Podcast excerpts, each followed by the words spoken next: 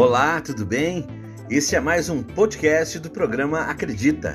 É uma espécie de café, porque é apresentado aos domingos pela manhã na Rádio Caxias 93,5 FM de Caxias do Sul, no Rio Grande do Sul. Então, é um café com terapia. Hoje, com a presença da psicóloga clínica Renata Betchol.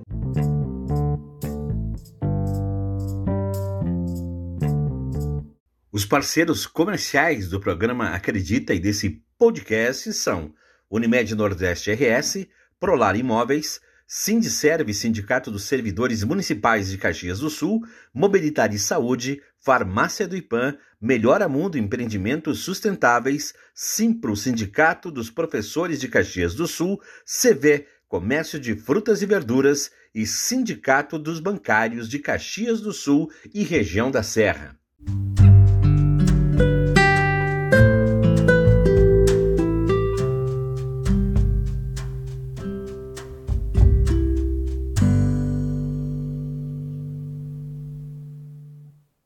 Eu sou o jornalista Alberto Meneguzzi e vou conversar com a psicóloga Renata Betchol. O assunto: pessoas tóxicas.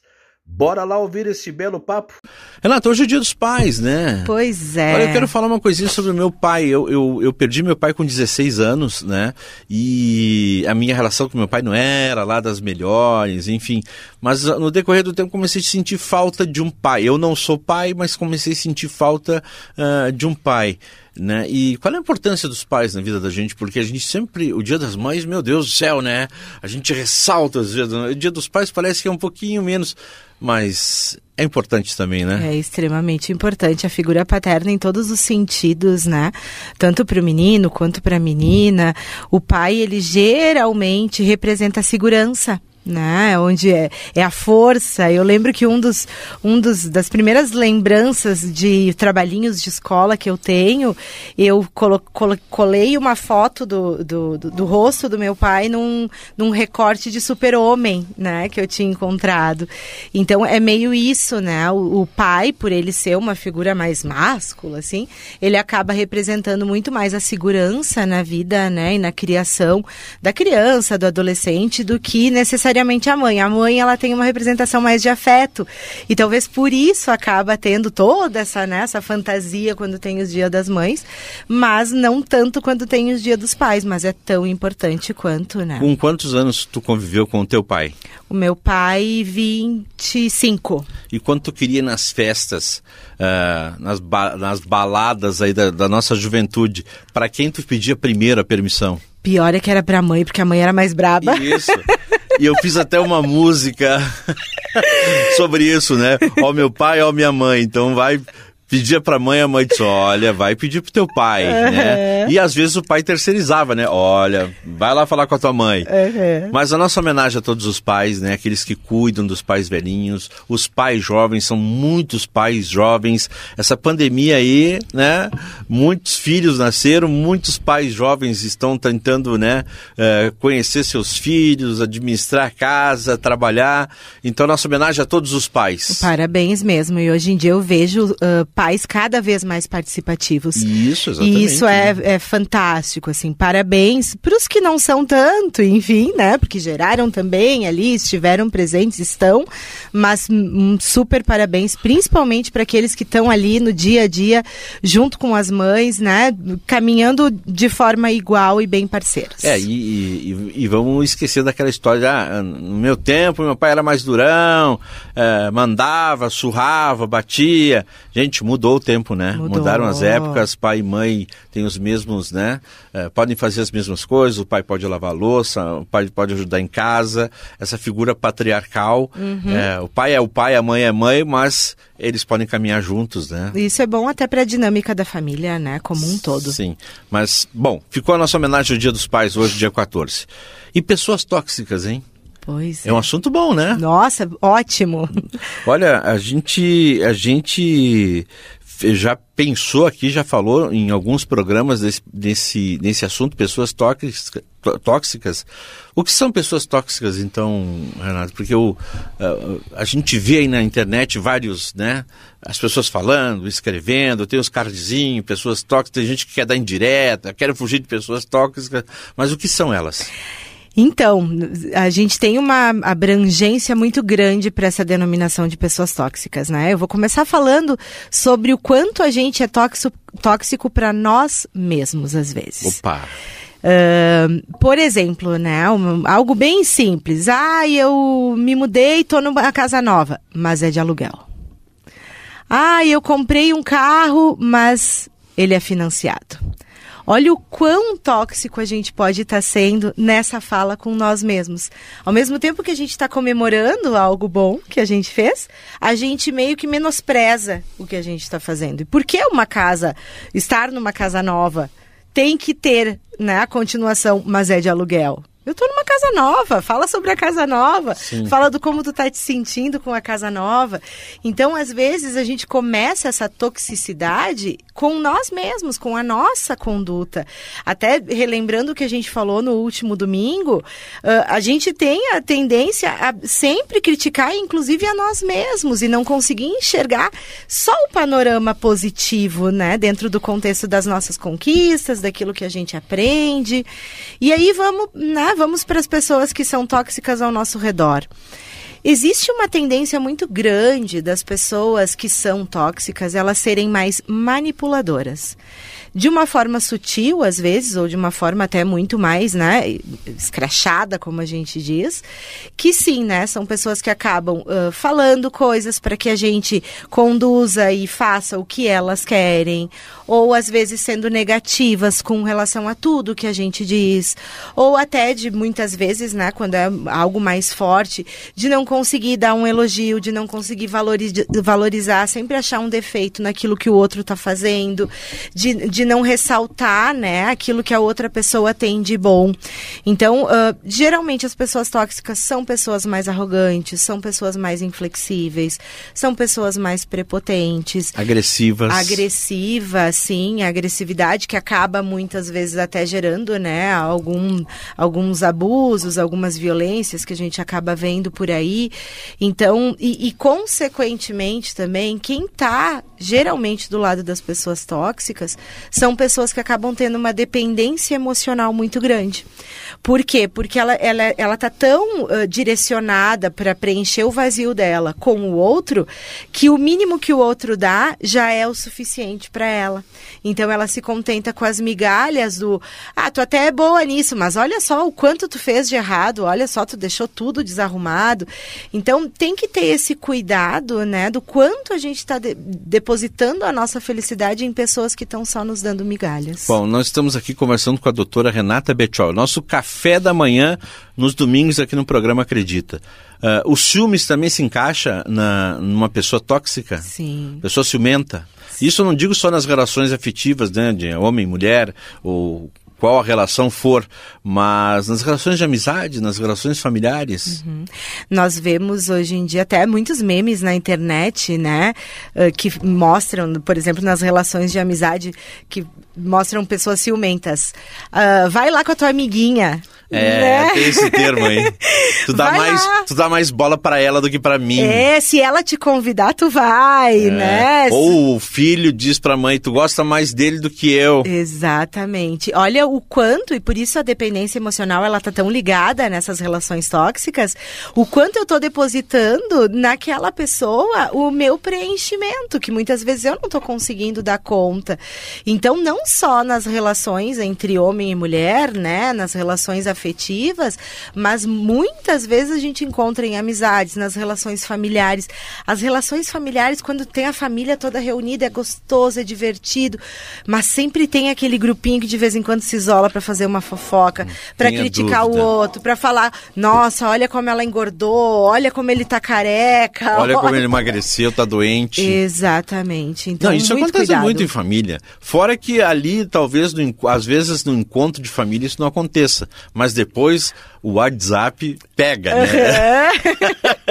tu viu o que aconteceu? As pessoas imediatamente já se ligam para conversar sobre aquele momento, né? Uhum, em vez de aproveitar, né, tudo que. Te... Principalmente agora que a gente está retomando esses contatos, que a gente está conseguindo poder ver um pouco mais as pessoas, por que não aproveitar e, e, e poder ver o que tem de bom também nesse ambiente? Isso né? chama toxicidade, é isso? Toxicidade. Toxicidade. É só para me derrubar, né? Toxicidade, Alberto. Isso, conseguiu. Toxicidade, consegui. não procrastinei, Renata. Uh, e como é que. Uh, Pode acontecer da pessoa tóxica não perceber que ela é tóxica e, ao contrário, também a pessoa que é a vítima, vamos dizer assim, não, não entender o que, que isso é tóxico, não, não entender que ela está sendo manipulada, ela está aceitando coisas que não deveria aceitar. Na maioria das vezes, nenhum dos dois percebe, nem quem está sendo tóxico e nem quem está numa relação tóxica, né? Em todos os tipos de relações que a gente está falando. Porque a gente usa um termo na psicologia e em outros contextos que é muito velado, né? Vem hum. da palavra, né? Velar, Velar, enfim. Então, o velado é aquela coisa que não está tão explícita, que não aparece, não é tão, uh, tão forte, assim, não está tão presente, tão claro para que o outro entenda. O que vai vai fazer a pessoa, né, principalmente quem está sofrendo essa relação tóxica, é o sofrimento. Quando ela vê que ela não tem mais espaço. Porque geralmente a pessoa que é tóxica, ela vai meio que sufocando o outro. E aí, quando o outro daqui a pouco tem um, um, um instintinho ali de liberdade, de querer se libertar de alguma coisa.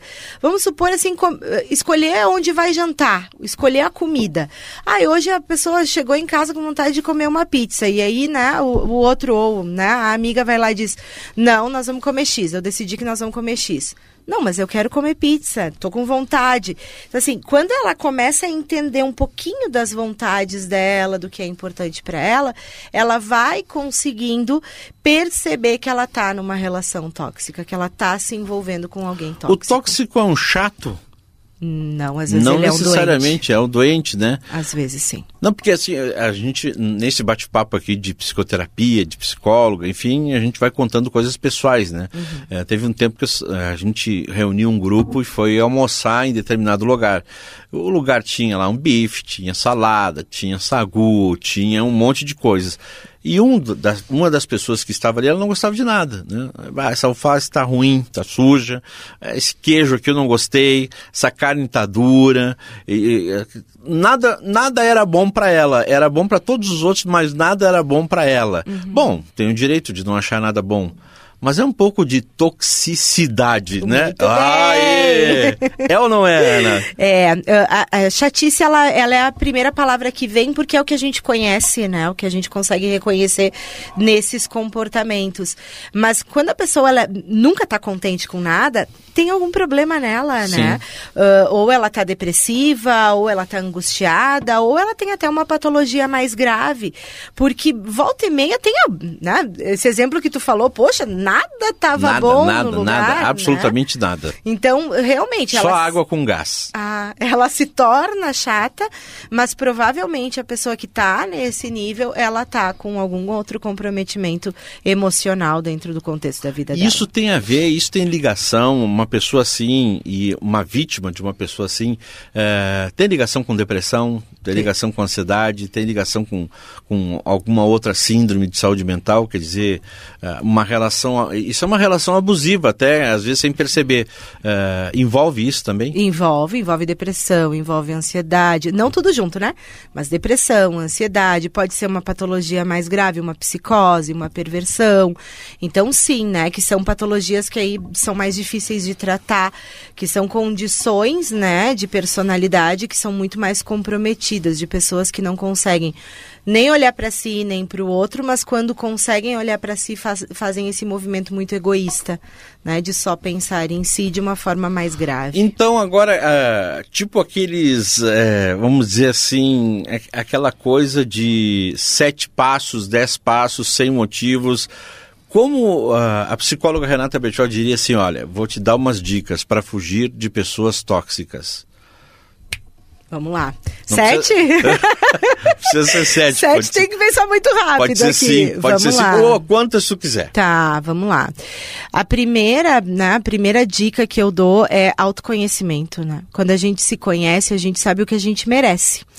E aí a gente entende que a gente pode merecer muito mais do que aquilo que estão nos dando.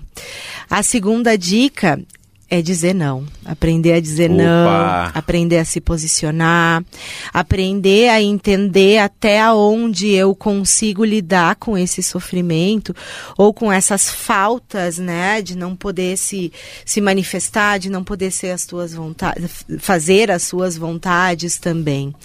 Uh, outra dica que eu acabo dando, que né, essa é um pouquinho mais profundo, o processo terapêutico acaba sendo né, uma das únicos recursos, é entender que faltas está tendo dentro de ti que tu tá precisando preencher com pessoas que não são tão boas para ti.